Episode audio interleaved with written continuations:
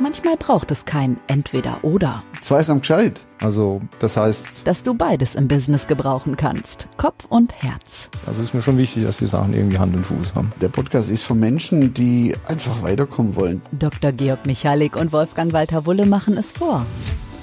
Zweisam gescheit. Der Podcast von starken Persönlichkeiten und erfolgreichen Teams. Was gibt es zurzeit Interessanteres und Aktuelleres zu sprechen als über Führung in Zeiten von Homeoffice? Ja, herzlich willkommen zum Podcast Zweisam gescheit von starken Persönlichkeiten und erfolgreichen Teams. Ich bin Wolfgang Walter-Wulle und ich begrüße auch ganz herzlich hier bei mir den Georg. Hallo Wolfgang. Georg Michalik ist auch da. Und Georg, gleich eine Frage an dich. Wie hat sich dein Leben in dieser Pandemie verändert? Arbeitest du jetzt auch mehr im Homeoffice? Das kann ich klar mit einem Ja beantworten, um nicht zu sagen von 10% auf fast 100% Homeoffice. Ich muss dazu noch sagen, wir Selbstständige oder Berater, du ja, bei dir ist es ja ähnlich, Wolfgang. Bei mir ist natürlich mein Office sowieso schon immer mein Homeoffice. Also mein Büro ist in unserem Haus zu Hause. Da habe ich mein kleines Reich und meinen Bereich. Das heißt, ich kann da auch recht ungestört arbeiten. Und das unterscheidet mich und dich wahrscheinlich genauso von vielen, die natürlich in ihrem sozialen Umfeld mit Kindern, äh, mit Partnern, die auch zu Hause arbeiten, mit beengtem Raum und so weiter arbeiten. Das heißt, ich denke, ich weiß, wie du lebst, wo du lebst und ich weiß auch, was ich, wir, wir sind da in einer gewissen Weise privilegiert. Deine Frage zielt ja aber auf was anderes ab, nämlich, wie hat sich denn der Kontakt von uns mit unseren Kunden, mit unserem Umfeld geändert in unserer Arbeit. Und was mich betrifft, da kann ich sagen, ja, dramatisch, äh, wie ich schon sagte, das war, fing im Frühjahr an, als die Pandemie kam und dann war bei unseren Kunden natürlich erstmal eine große Verunsicherung, wie soll es weitergehen? Absolut, ja. Und da war natürlich erstmal flau, da ist da nichts, also es war halt diese Orientierungsphase, war bei dir wahrscheinlich ähnlich, nehme ich an. War genauso, war genauso totale, zunächst mal totale Orientierungslosigkeit, weil wir wussten ja gar nicht, wir waren doch komplett überrascht. Man hat ja ein bisschen vorher schon gehört gehabt drüber und plötzlich war es da, plötzlich war es akut und plötzlich kam der Shutdown. Und ich muss gestehen, ich bis zu dem Zeitpunkt habe ich von Zoom vorher noch nie was gehört. Und ich weiß noch genauso die ersten Schritte in diese Welt. Da ging es dann darum, ähm, was gibt's denn überhaupt für Kommunikationsplattformen, Online-Meeting und dann pfiffige Kollegen haben dazu gleich eine Webseite gemacht, da konnte man sich orientieren und dann gab's für uns Trainer so Seminare, die die Kollegen gehalten haben, dass wir überhaupt ins Thema rein. Das waren so die ersten Schritte. Es kommt mir vor, wie Jahrzehnte her. Und wenn man drüber nachdenkt, das ist gerade mal vor einem Jahr gewesen.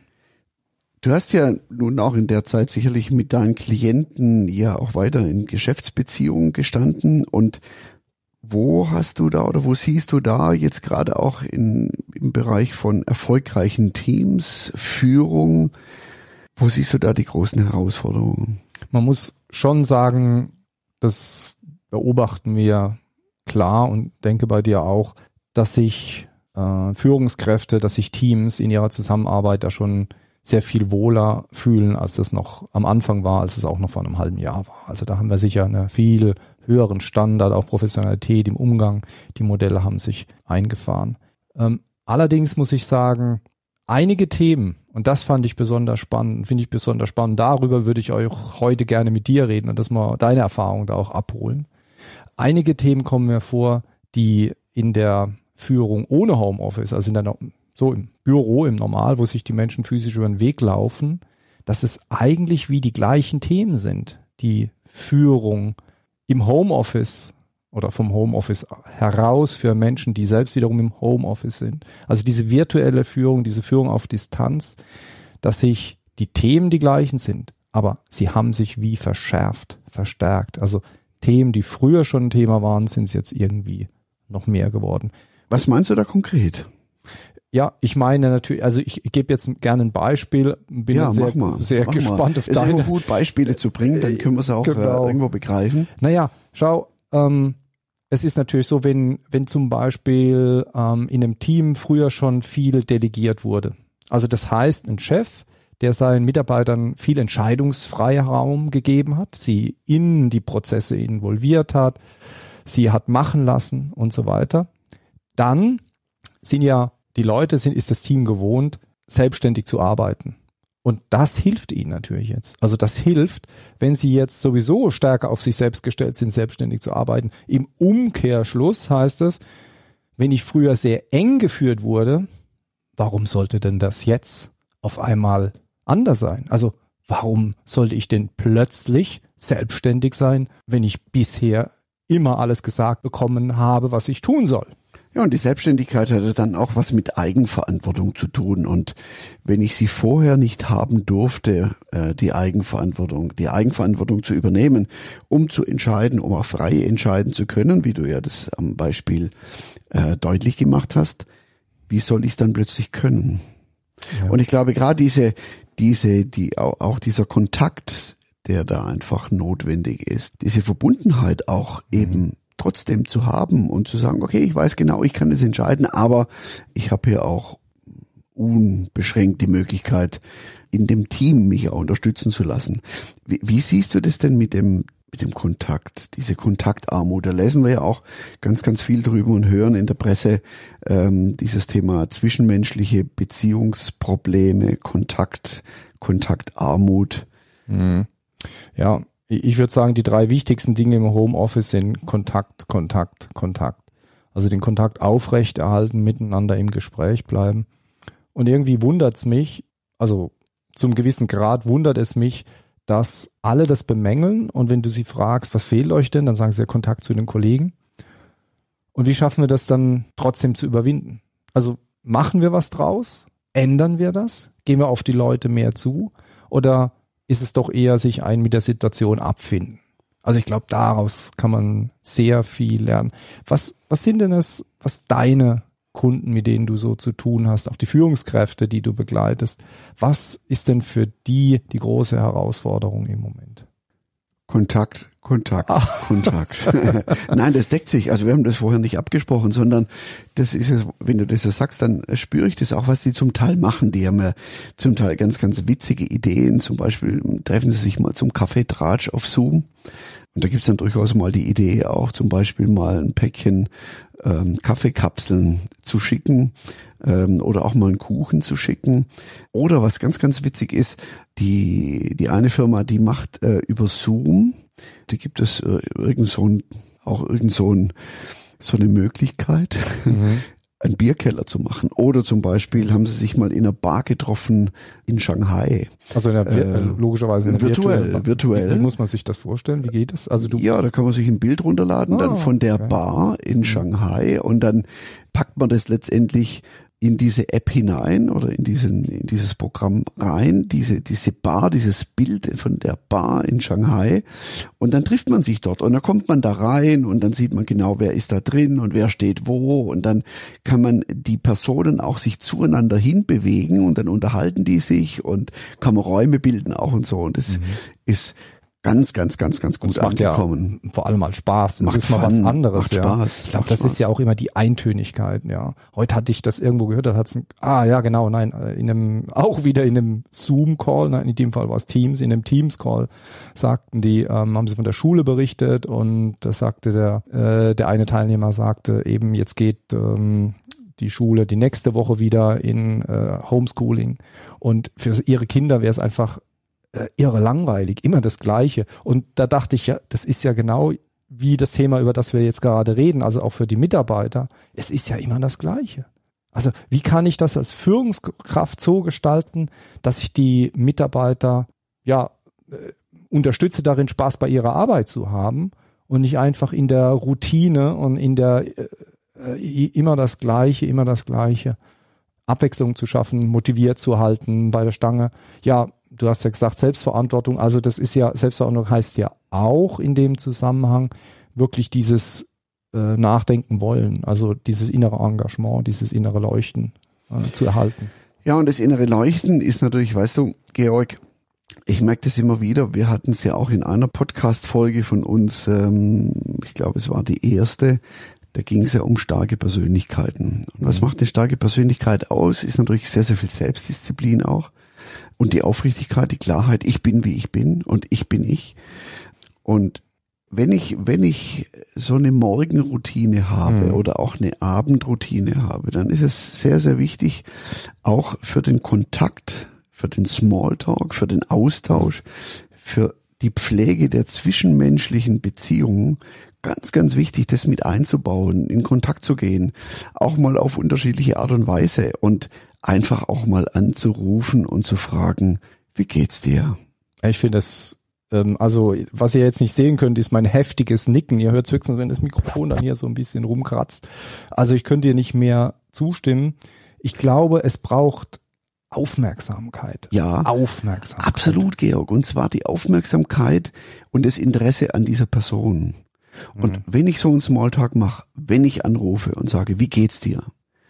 Zuhören, zuhören, verstehen wollen, auch wirklich verstehen wollen, wie es ihm geht und wo der Schuh drückt, wo es ihm vielleicht nicht so gut geht. Mhm. Und dann bitte in diesem Gespräch no business. Weil sonst ist es eine vorgeschobene Floskel, wie geht es dir? Eine viel, viel größere Wirksamkeit hat es, wenn ich mich wirklich für ihn interessiere und dann sage du, ja, also entweder ihm dann helfen oder sagen, hey, schön haben wir miteinander gesprochen.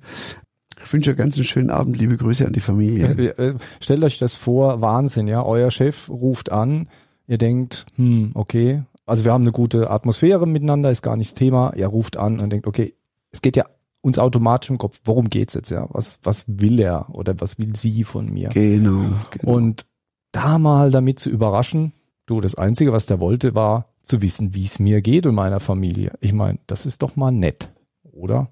Super nett. Ähm, ich habe noch eine Beobachtung, also am Anfang, das ist in der Zwischenzeit nicht mehr so, am Anfang haben wir so kleine Workshops gemacht mit Führungskräften, um sie mal dran abzuholen, wie geht's ihnen, was sind so die Herausforderungen.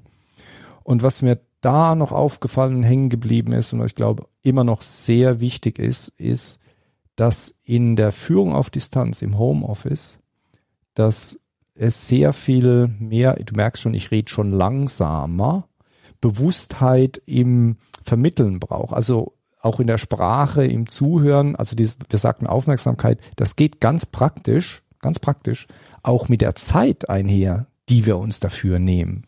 Die Dinge, Gespräche, die ihr führt, Gespräche, die ihr führt, äh, Workshops, die ihr miteinander macht, die brauchen mehr Zeit.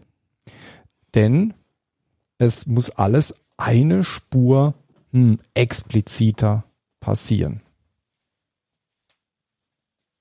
Das war aber eine lange Pause. Ja. Und das ist genau der Raum, den Worte brauchen, um dass sie wirken können. Und Josef Pulitzer hat mal so schön gesagt, was immer du schreibst, und ich würde jetzt mal sagen, was immer du sprichst, ich würde es gerne mal übertragen auf das Sprechen. Was immer du sprichst, Spreche kurz und Sie werden es hören. Schreibe bzw. spreche klar. Sie werden es verstehen. Spreche bildhaft und Sie werden es im Gedächtnis behalten. Das hat mir sehr, sehr gefallen, dieses Zitat, weil es bringt es genau auf den Punkt. Wir müssen uns Zeit nehmen, etwas auszudrücken. Und wir hören ja alle draußen, dass durch die, dass durch das Homeoffice, durch die digitalen Coachings, ähm, durch die, sorry, durch die digitalen Meetings, die Meetings effizienter geworden sind. Effektiver und effizienter. Wir sind schneller auf den Punkt gekommen, wir sind schneller durchgekommen ähm, und haben dadurch letztendlich Zeit gewonnen. Zeit gewonnen für was anderes. Vielleicht für die Familie, vielleicht mal mit dem Hund äh, zehn Minuten länger spazieren gehen, rauszugehen. Ja, und jetzt ist die Frage, für was nutze ich die Zeit? Und ich glaube, meine Kernerkenntnis kommt jetzt im Gescheitmoment. Der Gescheitmoment. Meine Kernerkenntnis aus dem, was wir gesagt haben, wir haben Zeit gewonnen und wie nutzen wir die Zeit, heißt für mich mehr Aufmerksamkeit, mehr echtes Interesse an der Person, an den Mitarbeitern und zwar sehr explizit für auch die Dinge, die unausgesprochen sind. Was passiert zwischen den Zeilen? Nachfragen, hinsehen, hinhören und ganz bei der anderen Person sein. Georg, das kann ich nur massiv unterstreichen. Genau. Ich möchte noch ergänzen um eines, weil ich ja nun mal, du weißt ja, mit der Neurowissenschaft verbunden ja. bin, sehr eng verbunden bin, das emotionale Verstehen wollen. Wir sind durch Emotionen angetrieben und wenn unsere Emotionen, wir mit unseren Emotionen, mit unseren Gefühlen verstanden werden, dann gehen Schleusen auf. Fantastisch. Ich danke dir, Wolfgang. Ich danke euch fürs Zuhören, für unseren Podcast zu führen in Zeiten des Homeoffice und freue mich auf unser nächsten Podcast von Wolfgang und von Georg. also, also macht's mal gut bis ja, dahin. Viel danke. Spaß im Homeoffice und alles Gute für euch. Bleibt gesund. Manchmal ergeben eins und eins doch nicht zwei, sondern etwas ganz Neues. Zweisam gescheit, der Podcast mit Dr. Georg Michalik und Wolfgang Walter Wulle. Bleibt dran, schon bald gibt's mehr Zweisamkeit in Zweisam gescheit.